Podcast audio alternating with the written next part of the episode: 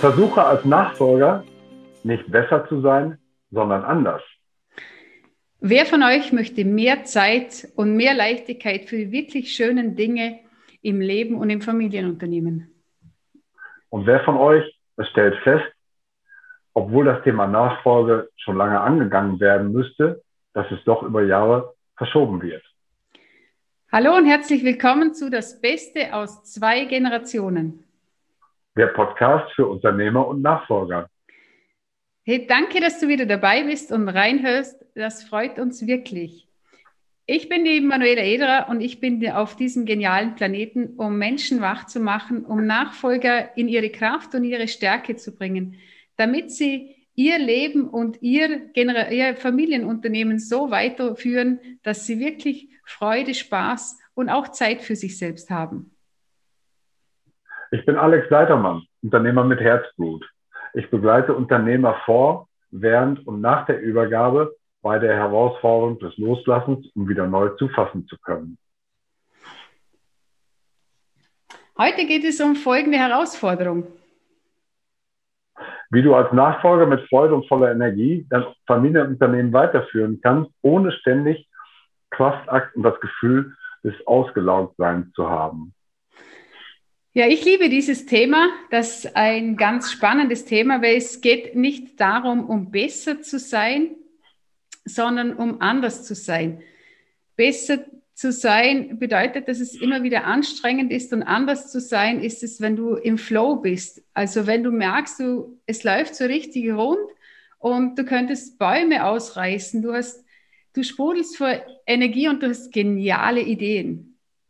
Und es geht darum, dass du endlich rauskommst aus diesem unendlichen Hamsterrad, wo du das Gefühl hast, es raubt dir noch die letzte Energie und irgendwie geht es so nicht weiter. Und ich weiß, du hast bestimmt schon einiges ausprobiert und heute gehen wir heute mal etwas tiefer in dieses Thema ein, steigen wir ein, was es geht, wo wir anderen noch gefallen wollen und wo wir ähm, noch in Beweisen drin sind. Ja, ich finde das äh, total spannend.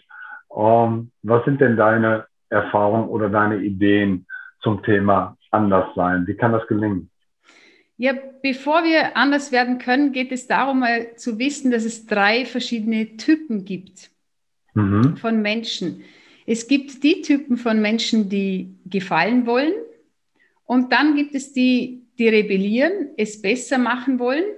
Und dann gibt es noch die Dritten, die ihren Herzensweg gehen. Okay, was meinst du mit denen, die äh, gefallen wollen?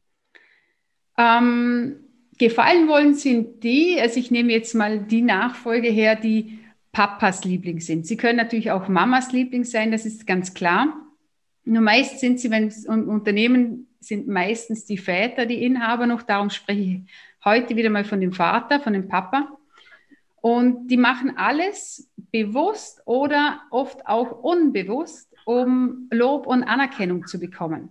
Mhm. Ähm, sie gehen unbewusst den Weg, wo sie am meisten Zuspruch von den Eltern bekommen. Und das ist total anstrengend.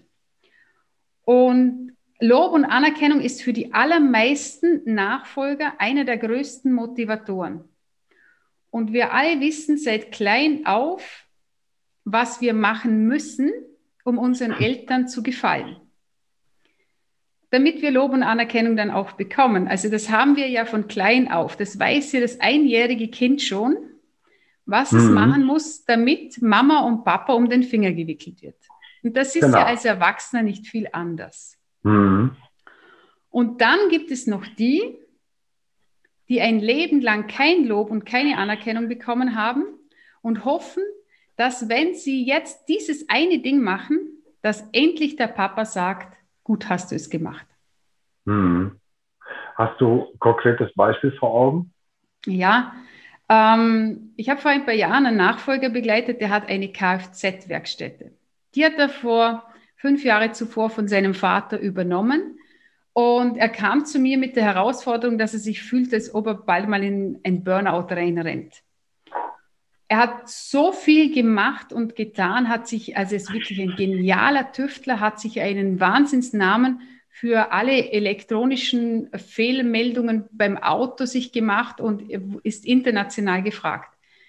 So, und immer wieder hat er sich, äh, hat er sich erhofft, und das wurde dann im gemeinsamen Prozess klar, dass er das Ganze macht, dass der Vater ein einziges Mal in seinem Leben sagt, dass er das gut, gut macht. Ja. Nur, wenn der Vater jetzt schon 70 ist, ist die Wahrscheinlichkeit, dass er das sagt, sehr, sehr gering. Wenn er es bislang noch nicht gemacht hat. Genau, ja. und wenn er es sagt, das Loch, das damals als Kind entstanden ist, von diesem Mangel, der bleibt.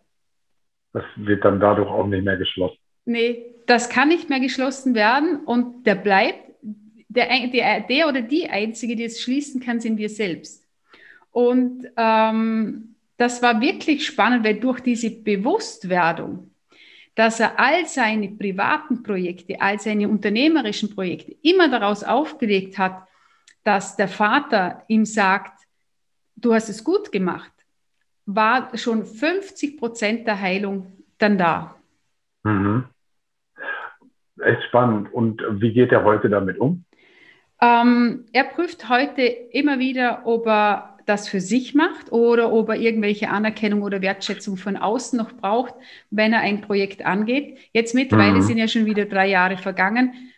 Hat er das schon intus, dass er weiß, er macht es für sich. Er hat jetzt noch die besseren Ideen. Er ist noch der gefragtere Mechaniker. Und sein großer Vorteil ist, er hat jetzt Energie. Mhm. Also das geht nicht mehr, verpufft nicht mehr irgendwie, sondern er bleibt ganz klar in seiner Energie. Ja, es hört sich ähm, logisch an und auch einfach, aber ist es das auch? Wie ist er da hingekommen konkret? Ähm, also konkret ist er da hingekommen mit der Begleitung. Alleine das herauszufinden, ist ein sehr langer, schwieriger Weg, wenn es überhaupt möglich ist, weil wir oft sehr viele blinde Flecken haben. Ähm, mit der Begleitung hat er die Klarheit, den Mut und natürlich braucht es auch Zeit. Äh, und dadurch hat sich es auch verändert. Hm. Über welchen Zeitraum sprechen wir da? Äh, also die Bewusstwerdung geht ja ganz schnell, das dann umzusetzen, drei bis fünf Monate, bis sich es dann mhm. wirklich verändert hat, dass sich es automatisiert. Dass wir automatisch es für uns machen und nicht mehr im Außen ähm, nach Anerkennung suchen. Immer wieder Training. Mhm. Immer wieder okay. Training. Ja. Das ist wie Muskelaufbau. Okay. Zurück zu deinen drei Typen. Was meinst du mit denen, die rebellieren?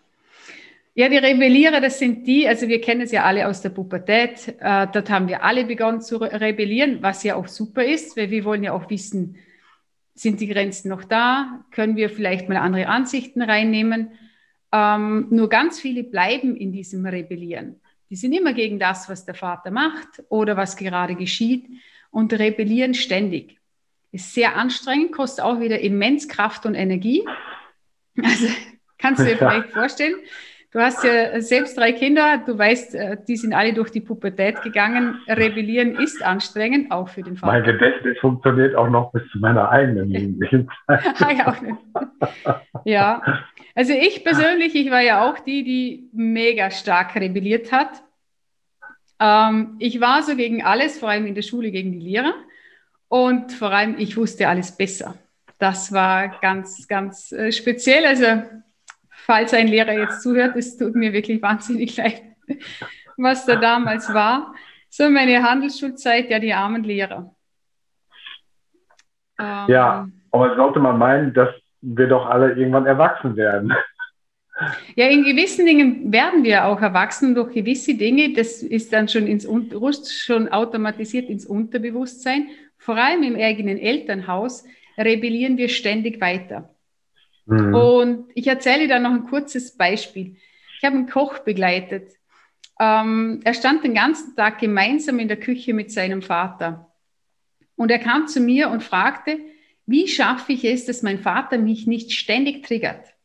Er hatte dieses Gefühl nie mit einem vorherigen Chef, als er auch dort mhm. in der Küche gearbeitet hat, nur dieser Vater triggert ihn ständig. Ja. Und er hält es fast nicht mehr aus. Und ich habe ihn dann gefragt, ob er irgendwas, ähm, irgendwann am Rebellieren ist während des Tages und sagt also, nee, ich rebelliere nicht. Ich habe ihn dann mhm. als Übung, Hausaufgabe mit nach Hause genommen. Er soll sich doch selbst einmal beobachten, ob er irgendwann rebelliert. Ja. Äh, nach der ersten Mittagsschicht hat er mich dann schon kontaktiert und mitgeteilt, oh Gott, Manuela, ich rebelliere den ganzen, ich rebelliere den ganzen Tag, ich mache ja gar nichts ja. anderes, ich bin ja ständig nur dagegen, was der macht und ich weiß ja alles besser. Und er ist den ganzen Tag ein Opfer. Das wurde ihm dadurch bewusst. Okay, also er ist in der Rebellion, fühlt sich aber als Opfer. Wie passt das zusammen? Also ähm, wenn wir gefallen wollen oder wenn wir rebellieren, sind wir Opfer. Mhm.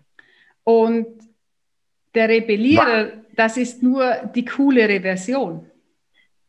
Doch es ist beides Opfer. Und die Oberfläche, Opfer, was nach außen sichtbar genau. ist, aber das Gefühl innen ist, ist nicht rebelliere, sondern okay. Genau. Ja. Und mhm. Opfer sind schwach und Opfer sind niemals erfolgreich. Ähm, und als ich das das erste Mal für mich gehört habe, war mir klar, ich will kein Opfer mehr sein, ich bin ein Schöpfer. Ich will raus aus diesem Opfermodus und klar in diesen Schöpfermodus rein, dass ich ähm, mir meine Welt selbst kreiere.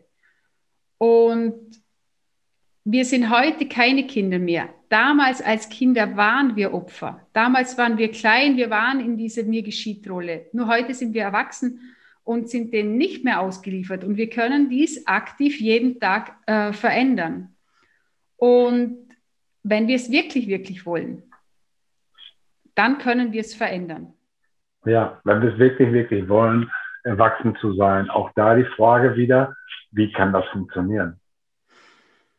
indem wir aufhören, ständig überall dagegen zu sein. Wenn der Vater irgendetwas macht, ähm, nicht mehr, will ich nicht mehr haben, ich bin dagegen und von der Skala von 0 bis 10 stehe ich schon auf 15. Ich will es nicht mehr wie weg, also ich will es mehr wie weg haben.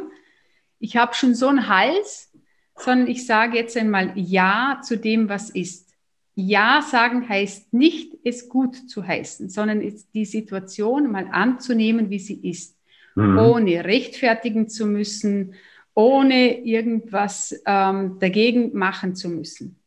Und das ist dann schon wieder ähm, ein Weg, wie wir in unser Herz finden. Ich sage ja und ich gehe und fühle hinein in diesen, in diesen Weg des Herzens und finde dadurch wieder in meine Kraft und meine Energie. Und da wir dann nichts mehr äh, beweisen müssen, und wir auch nicht mehr warten, bis Lob und Anerkennung kommt, ähm, braucht es, also warten wir nicht mehr, bis der andere uns das Glück gibt, auf das wir von innen hoffen. Dass wir uns letztlich nur selber geben können. Genau. Okay. Hast du ähm, noch einen Tipp, wie wir merken können, ob wir auf diesem Herzensweg schon sind? Mhm wir merken das, wenn du reinspürst und ähm, wenn es schwer geht und nochmal prüfst, ob es sich wirklich, wirklich gut anfühlt. Ob das, was du den Weg, den du gehst, ob der sich gut anfühlt. Ähm, oder ob wir den Weg eines anderen gehen. Im Familienunternehmen stelle ich immer wieder fest bei Nachfolgern, sie sind im Familienunternehmen, es ist ein Teil ihres Weges, nur das, was sie im Familienunternehmen machen, machen sie den Eltern zuliebe und gehen den Weg der Eltern, sind mhm. lieb und nett. Oft rebellieren sie auch, nur immer wieder um das Gefallen und für die Liebe und für die Anerkennung wegen. Mhm. Und findet ein Nachfolger seinen Weg, geht er ihn und bekommt dadurch die Liebe und Anerkennung, die er sich immer schon gewünscht hat. Also das kommt dann automatisch, indem er sie sich auch selber gibt. Er wartet nicht mehr, bis ja. er von außen diese Zustimmung bekommt, sondern seine Eigenliebe ist so groß geworden, dass er nicht mehr angewiesen ist auf dieses, ähm, dieses Zuckerl von, von außen. Genau, ja. Genau. Und dann geschehen Wunder. Und natürlich geht es darum zu schauen, ähm, wer bin ich und wo will ich wirklich, wirklich hin? Und da kann ich wirklich jedem den Tipp geben, mach das in der Begleitung. Das alleine zu machen und nicht zu wissen, ist das jetzt wirklich mein Herzensweg oder bin ich da noch irgendjemandem am Gefallen? Und es ist mir ähm, nicht bewusst, wieso ich das mache. Das ist wirklich eine große Herausforderung, dies alleine ähm, rauszufinden. Ja, das Gefühl. um, ich glaube auch, das ist in verschiedenen uh, Lebenssituationen der entscheidende Punkt. Ich bin auch der Ansicht, dass wir als emotionale Wesen zu 100 Prozent alle Entscheidungen aus dem Bauch treffen, dass der Kopf zwar anschließend die logische Geschichte als Begründung dafür erfindet, aber dass letztlich alle Entscheidungen aus dem Bauch kommen und ich finde das ähm, sehr mutig und auch ähm, konsequent von dir zu empfehlen, ins Gefühl zu geben. Das ist ja etwas, was gerade uns Männern ganz, ganz leicht fällt, Gefühle erstmal zu spüren und dann sogar noch zu beschreiben und zu benennen. Ähm, also das ist jetzt ein bisschen ironisch, aber ich glaube auch, das ist der einzige Weg, weil der Bauch immer recht hat. Der Kopf strickt sich die Geschichten so, wie ähm, er die gerne begründen möchte, aber diese, diese, diese Tipp, fühl in dich rein und erspüre, wie du das wirklich fühlst. Ich glaube, mhm. das ist tatsächlich ein Schlüssel, auch wenn er nicht rational ist. Aber ich glaube, das ist oh, der einzige Weg rauszukriegen, ob das stimmig ist, was man tut oder nicht. Genau. Und wenn ich herausfinde, das ist, glaube ich, der größte Schlüssel für unser Leben, dass wir nicht unser Verstand sind, sondern dass wir einen Verstand haben. Und wir auch nicht unser Körper sind. Und wir auch nicht Körper unser Körper haben. haben. Und wir sind auch nicht unsere, also wir fühlen, wir sind nicht unsere Gefühle, wir haben Gefühle. Ähm, und dann dadurch unseren Weg gehen können. Und ich weiß aus meiner eigenen Erfahrung, den Herzensweg zu gehen, aufzuhören zu rebellieren und aufzuhören, gefallen zu wollen, das heißt wirklich abzusteigen. Und am Anfang wird es dann zuerst mal ganz ruhig. Und dieses ruhig dürfen wir zuerst einmal aushalten. Und nach diesem ruhig kommt diese Liebe und diese Anerkennung. Und wenn wir diesen großen Schritt gehen können und immer weitergehen können, dann wartet da draußen etwas ganz Wundervolles auf uns. Super. Ich hätte es nicht schöner zusammenfassen können. Danke, danke. Um, Manuela, ganz spannend, auch wenn es vielleicht ein bisschen um, mysteriös klingt. Aber ich glaube, um, vielleicht ist auch gut, sich das nochmal zweites Mal anzuhören. Ganz, ganz stark. Und auch eine gute Überleitung uh, zur nächste Woche, denn unser nächstes Thema wird sein, um, vor dem Loslassen kommt das Annehmen. Und auch das hat eine Menge mit Gefühlen zu tun. Ja, da bin ich schon gespannt. Ja, danke dir auch fürs Zuhören. Und wenn du jetzt Klarheit als Inhaber oder Nachfolger brauchst, dann schick doch Alex oder mir gerne eine Nachricht für ein kostenloses, kostenfreies äh, Gespräch und einfach mit dem Stichwort Klarheit. Ja, danke, dass du den Podcast bis hier und zum Ende gehört hast. Und wenn es dir gefallen hat, kopier doch einfach den Link und gebe ihn weiter an äh, Freunde und Bekannte, für die das Thema auch interessant sein kann. Und natürlich freuen wir uns auch auf eine Bewertung ähm, auf deinem Lieblingspodcast-Kanal. Ja, danke auch von meiner Seite und ich wünsche dir jetzt noch einen bezaubernden Tag. Tschüss. Und eine gute Woche. Tschüss. Und eine gute Woche. Tschüss.